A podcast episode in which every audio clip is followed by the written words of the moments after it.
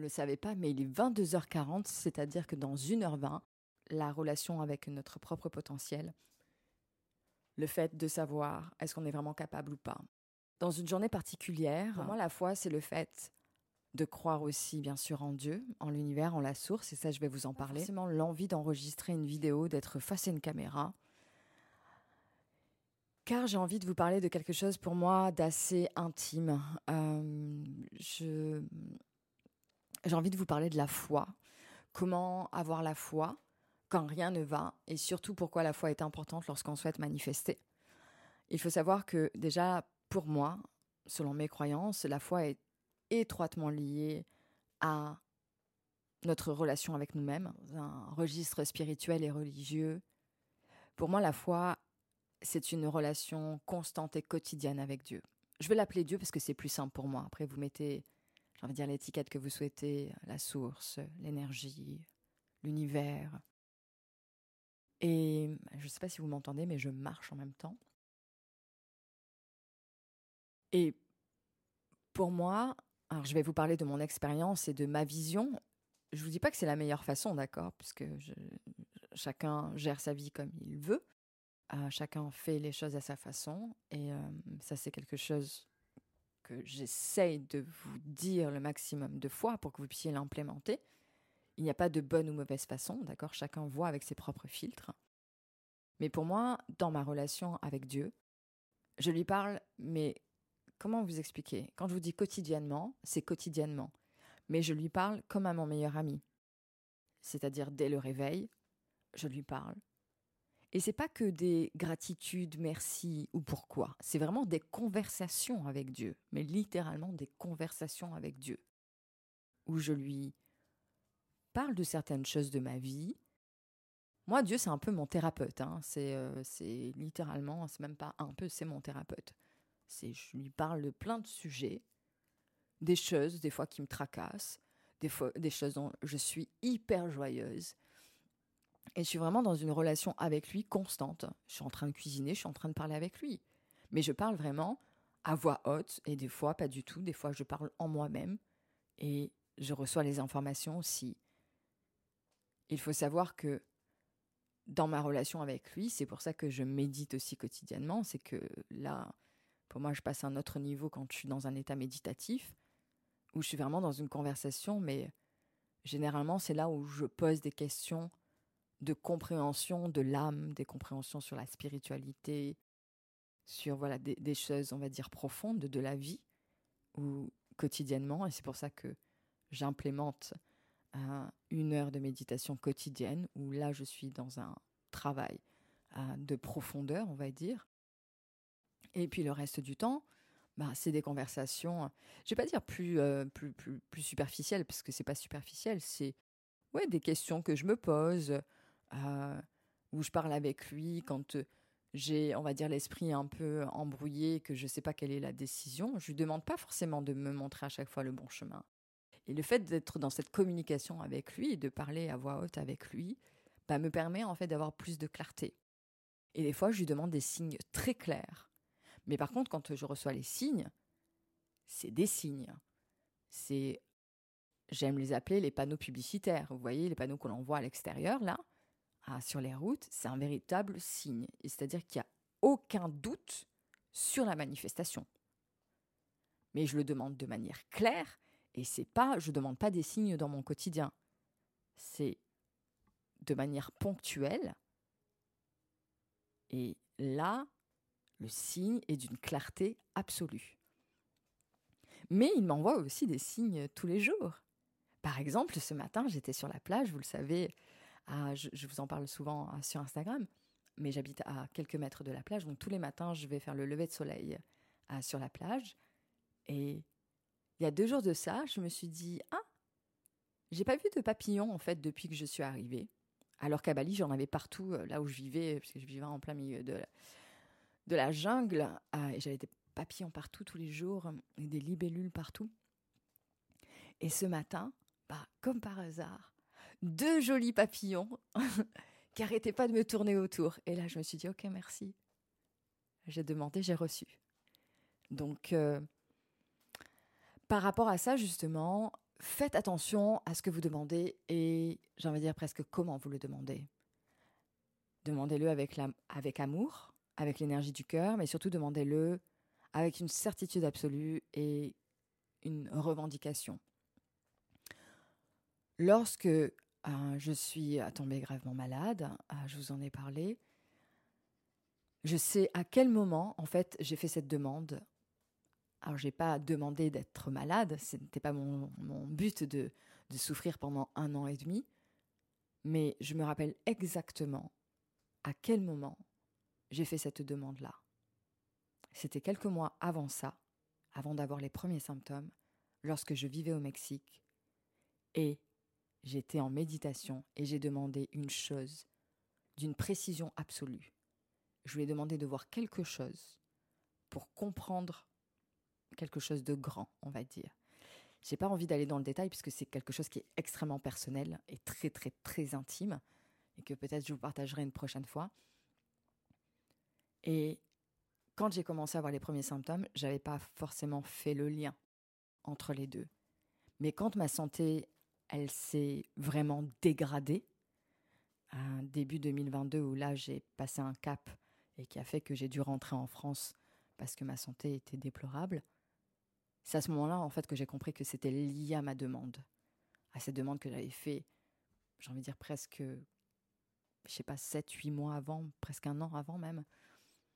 Et pour moi, c'était très clair. Donc en fait, tout le long de mon processus de maladie, comment vous expliquer qu'à aucun moment je lui ai reproché de m'abandonner? À aucun moment je lui ai dit tu n'es pas présent parce qu'il m'accompagnait. J'ai trouvé des médecins qui se sont battus pour moi. J'ai trouvé vraiment une équipe qui était superbe, qui essayait de trouver des alternatives en fait pour essayer de me guérir ils en pouvaient plus aussi de mon cas. enfin, clairement, ils m'ont dit, mais vous êtes un cas d'école. Ouais, mais je veux pas être un cas d'école, en fait. Guérissez-moi. Et l'un des médecins qui me suivait euh, toutes les semaines, que je voyais toutes les semaines, enfin, il était, voilà, il s'est défendu euh, pour m'aider à guérir, littéralement. Et la veille de mon anniversaire, donc l'année dernière, en février, donc qui était la veille de mes 40 ans, euh, j'ai une des médecins euh, qui s'occupait de moi aussi, euh, qui m'a annoncé qu'il fallait que je me prépare à partir, qu'il fallait que je mette mes papiers en ordre et que voilà qu'on arrivait sur la fin, on va dire ça comme ça. Et je me souviendrai toujours de son regard et, et de la peine qu'elle avait. Mais euh, le lendemain, j'ai parlé à Dieu et ça a été la seule fois où je lui ai demandé quelque chose par rapport à ma santé. Et je me souviendrai toujours, c'était donc le jour de mes 40 ans, et je lui ai dit, écoute, tous les ans tu me fais un cadeau. Tu m'offres toujours quelque chose, le mois de mon anniversaire. Cette année, je vais te demander ce que je veux. Et j'aimerais que tu donnes la clairvoyance au médecin qui s'occupe de moi. Ou alors, tu abrèges mes souffrances rapidement. Pour moi, c'était clair. J'acceptais le fait que je puisse passer de l'autre côté, parce que je suis une âme qui est venue vivre une expérience humaine et j'ai pas du tout peur de la mort. Par contre, je n'en pouvais plus de la souffrance de mon corps physique. Je n'avais aucun traitement qui calmait mes douleurs. Donc j'étais dans une perpétuelle douleur et littéralement sur mon visage, on voyait la mort sur mon visage. Je, faisais peur aux gens. Et le lendemain, je suis allée euh, à Cultura. Euh, je suis une grande passionnée de livres depuis que je suis enfant. Et là, en arrivant, je suis tombée sur un livre. Mais littéralement, c'était le premier livre qui m'a sauté aux yeux. Et le titre du livre, c'est Les guérisons spontanées. Je sais plus comment s'appelle le docteur, je sais plus quoi, c'est un, nom américain. Et j'ai pas le livre avec moi là. Et j'ai compris. Et l'un des premiers chapitres, l'un des patients avait les mêmes symptômes que les miens. On lui a annoncé la même chose, que c'était la fin. Et là, j'ai compris que Dieu me disait, OK, je t'ai entendu, je vais t'aider. Quelques jours après ça, j'avais plusieurs médecins. Et donc mon médecin, on va dire traitant, que j'étais obligée d'aller voir lui toutes les semaines, plus les autres médecins à l'hôpital. Je rencontre quelqu'un en allant là-bas qui me parle d'une chamane. Et la conversation s'est faite de manière tellement naturelle. Et il faut savoir que deux ou trois jours avant ça, j'étais tombée sur un article sur cette chamane. Et il me donne son contact. Je la rencontre. Elle me fait un soin énergétique. Et comment vous expliquer? Ça faisait plus d'un an que je vomissais 10 à 20 fois par jour. Elle me fait le soin et cinq jours consécutifs, je vomis pas une seule fois. Pour moi, j'étais mais en vacances quoi. C'était vraiment c'était une libération et c'était un signe que ça y est, j'allais pouvoir commencer à aller mieux. Mes vomissements ont repris, mais étaient, on va dire, un poil moins forts. On va dire qu'on est passé de 10 à 9,5. Mais pour moi, c'était un signe que ça y est, j'étais en train d'arriver au bout. Les médecins ont mis trois mois avant de pouvoir, après ma demande, hein, après mon anniversaire, ont mis trois mois pour me proposer une alternative, en me disant, on ne sait pas si ça va marcher, mais voilà, on a deux options. Il y en a une qui a des lourdes conséquences et une autre, on va dire, qui est un peu moins forte, mais on ne sait pas si elle va durer, on ne sait pas du tout comment ça va fonctionner sur vous. Et j'ai dit non, mais on va prendre la moins forte. Oui, mais on vous recommande l'autre. Non, mais moi je crois entre guillemets à l'énergie. Donc on va faire la première, qui est moins forte, et je vais me débrouiller d'une manière, d'une manière différente. Et c'est ce qui s'est passé. Trois mois, quasiment jour pour jour, on m'opérait. Trois mois après ma demande, après mon anniversaire, jour pour jour, on m'opérait. Et j'ai revu la chamane, mais vraiment le lendemain de ma sortie d'hôpital. Et depuis, je vais mieux. Les miracles existent, les amis. Vraiment, les miracles existent. On m'a fait comprendre, on m'a dit que je ne passerai pas l'année 2023, et je suis là. Toutes les situations de vie sont éphémères, les amis. Le bonheur comme le malheur. Mais il faut croire au miracle. Moi, j'ai décidé de croire au miracle. Et je me souviens qu'après avoir lu ce livre, il y a eu pour moi encore plus un shift sur, ok, je suis quelqu'un de très positif et vous le savez, la plupart d'entre vous, vous me suivez pour ça, pour cette, pour cette énergie que je dégage et que j'envoie. Mais quand vous souffrez pendant un an et demi, à un moment donné, la positivité, ben, elle n'est pas tout le temps présente. Le corps est dans une souffrance absolue. Et il y a des jours, vous vous dites, mais quand est-ce que ça s'arrête en fait? Quand est-ce que ça s'arrête? On ne parle pas de quelque chose, d'une grippe, d'un rhume qui a duré trois jours. On parle de un an et demi de souffrance, 18 mois de souffrance absolue, et de ne pas avoir de traitement qui vous aide à guérir en fait. Et c'était la pire et la meilleure expérience de ma vie. Et c'est là en fait que j'ai compris encore plus que les demandes étaient acceptées.